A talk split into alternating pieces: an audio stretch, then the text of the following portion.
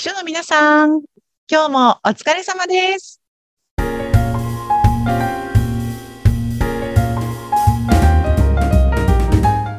秘書の皆さん、こんにちは。秘書寮編集長佐々木です。こんにちは、インタビュアーの山口智子です。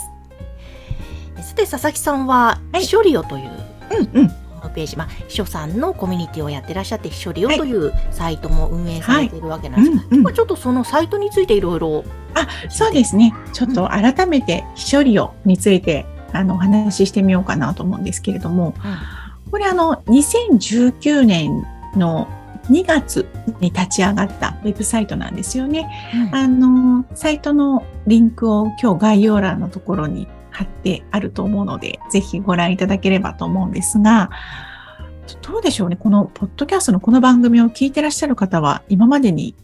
サイトも見たことがあるのかな？と、それともね、これの番組だけ聞いてくださってるのかちょっとわからないんですけれども、もともとは、秘書利用というえーメディア、ウェブサイトが立ち上がって、で、そこでいろいろなんか情報も溜まってきたので、では、ポッドキャストの番組をやろうかなって言って始まったというのが、あの流れだったんですけれども、はい、山口さん、これ今回で何回目になるんですかね？今回でですね、ポッドキャス45回目になります。結構溜まってきましたね。ねえですね。ねえ、そうそうそう。で、私はここでね、山口さんと一緒にお話ししているような内容と似たような話もね、結構、秘書利用の本体の方にも掲載されているので、ぜひまだサイト見たことないよという方がいらっしゃったら、あの、ご覧いただけると嬉しいなと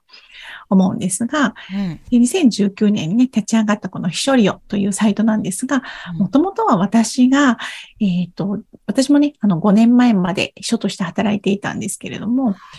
秘書として勤務をスタートしたときに、えー結構ね、大きな会社の子会社だったので、うん社内に秘書がね、私だけだったんですよね。うんいろいろ私秘書初めてだったので、秘書業務について、とこれどうやるんだろうあれどうやるんだろうと思って、えーそのやり方を調べても全然ネットで出てこなくて、すごく不便だったという記憶があるんですよね。で、もしも私と同じように苦労している秘書さんがいるんだったら、何か情報発信をして、そういった秘書さんたちのお役に立てないかなと思ったのがきっかけだったんですけれども、うん。えっと、今、秘書利用にはですね、本当にたくさんの記事があの載っているんですよね。スケジュール管理、どうやったら間違えないよとか、上司の、えーなんだろう、出張の手配はこういうことがコツですよとか、まあ本当に秘書さん向けの息抜きの方法だったりとか、秘書さんが登場するおすすめの本とか映画とかまで、いろいろ、もう本当に秘書にまつわることは全部載ってるみたいな感じの サイトになってるんですけども、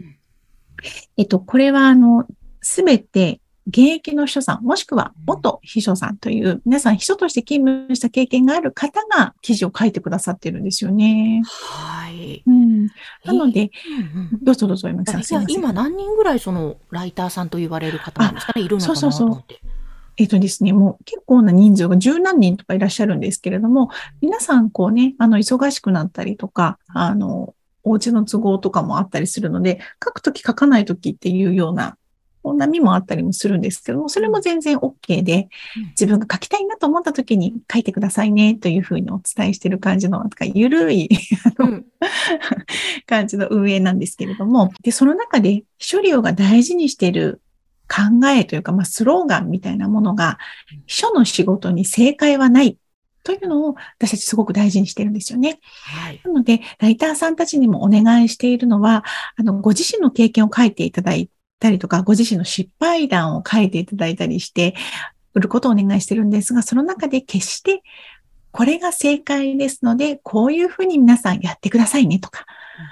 こういうふうにやることが秘書として正しいことでございます。みたいな言い方はするのをやめようねと。あの、秘書の仕事には正解がないので、これも一つのやり方ですよ。参考にしてくださいねという感じで皆さん書いてくださっているというのが一つの、あの、特徴かなというふうに思ってます。うんうんうん。いや、だから本当に現場の生の声といいますか、が、たくさん、それも数、かなりの数アップされてるというそうことですね。なんですよ。もうね、いろんな各地の秘書さんが失敗をした話とか、上司に怒られた話とうか、ん そんなことがたくさん詰まっているので、あの、業務のヒントにもなると思いますし、ちょっと落ち込んだ時に、あ、なんかうまくいってないのは自分だけじゃないんだなっていうふうに、あの、気持ちを強くしていただける場にもなっているんじゃないかなと思うんですよね。なんか、それ以外にも、うん、これは、まあ私は秘書の仕事はしていませんが、うん、でもこれはちょっと、あの、お役立ち情報だなと思ったりするものもあって、こう、例えば電話対応で使えるフレーズ集とか、あ、英語のね？定型文リストとか、うん、ちょっとしたところで使える、そういうなんかお役立ち素材とか、なんかものすごくいいコンテンツがたくさんありますよね。ありがとうございます。そうですね。そういう意味では、あの、秘書さんだけに、あの、とどまらず、働く多くの人に、えー、ご活用いただける内容になっているのかもしれないですよね。はい。いや、もちろんね、秘書さんに特化してるんですけども、うん、私が見ても、ああ、なんか、これはいいなとか、あ、なるほど、確かに秘書さんの文章ってこうだよなって、これは真似したいなとか、はい、思ったり。えー、嬉しいです。で、うん、そうで、実はね、この今書いてくださってるライターの皆さんって、全員がライティングの未経験者なんですよね。あ、そうなんですね。そう。どこかで書いたことがある方とか、プロとして書いてますみたいな方、一人もいらっしゃらなくて。うん。うん。あの、全員が、えっと、秘書利用が大事にしているのは、とにかく秘書の経験があること。はあ、で、ご自身の体験談とか、えー、自分の経験を書いてくださるということを一番に大事にしていて、うん、その他の、えー、条件というのはですね、まあ、ほとんどないんですよね。うん、あ、じゃあもうなんか本当に気軽にと言ったらあれですけど、すね。ね始められる、はい、そんな文章力がどうのとかということはそんなに気にしなくていいんですか？そうですね。なので、こうメディアとしてこれが正しいかどうかはちょっとわからないんですが、そのライターさん、そのライターさんごとに、例えば書いてる口調の柔らかさだったりとか、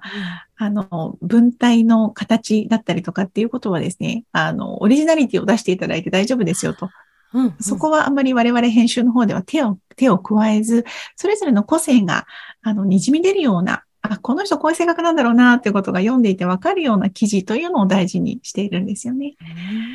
そう。だから、あの、本当に皆さん最初のうちは書けない書けないって言って、あの、私と一緒にこういうふうにしてみたらどうかなとか、あの、ここにもうちょっとこういう経験内入れてみたらどうかななんて言いながら作っていって、どんどんどんどん書けるようになっていって、あの、今、たくさん記事を書いてくださってるっていう方も多いんですよね。そうなんこれも一つスキルアップになりそうですね。文章を書いてアウトプットするっていう。そうですね。今までなん自分が業務でどこでこうつまずいてしまったのかとか、あの、何か考えるときに自分、自分はこういう癖があるなっていうことに記事を書くことで気がついたりとかっていうことも多いと思うんですよね。で、あとは何か怒られたこととか嫌な経験をしたときに仕事上で、それを自分の中でこう溜め込んでしまっていると、ただの嫌な経験で終わってしまうんですけどね。秘書料っていう存在で出してもらっていいと思うんですよね。私こんなことで怒られちゃったんだよって。そうすると、それを見た秘書さん、他のどこかのね、全国の秘書さんがそれを見て、あ、そういうミスをしちゃったことが、しちゃった人がいたんだね。私はじゃあ、それをしないように気をつけようと思って、どこかの人さんが一個ミスを防げたら、その自分の嫌だった経験って誰かのためになるんですよね。そう。だからなんていうのかな、自分の嫌な経験を消化させるというか。はいはい。そう、あの、意味付けを変えることができるんですよね。嫌な経験だったんだけども、誰かのための、あの、素敵な経験になれるというような、あの、そんなこともできるので、もしも今、秘書の経験をね、あの、一応応募の条件としては3年以上の秘書の経験を持っている方というふうにさせていただいているんですが、うん、あの3年ぐらい秘書の経験があって、何か書いてみたいなとか、あの、他の秘書さんたちと、えー、考えていることを共有してみたいなと思う方は、ぜひライターに応募していただけると嬉しいです。あそうですね。ぜひぜひ皆さん、あの、これ、書料のホームページは概要欄のところに掲載しておりますので、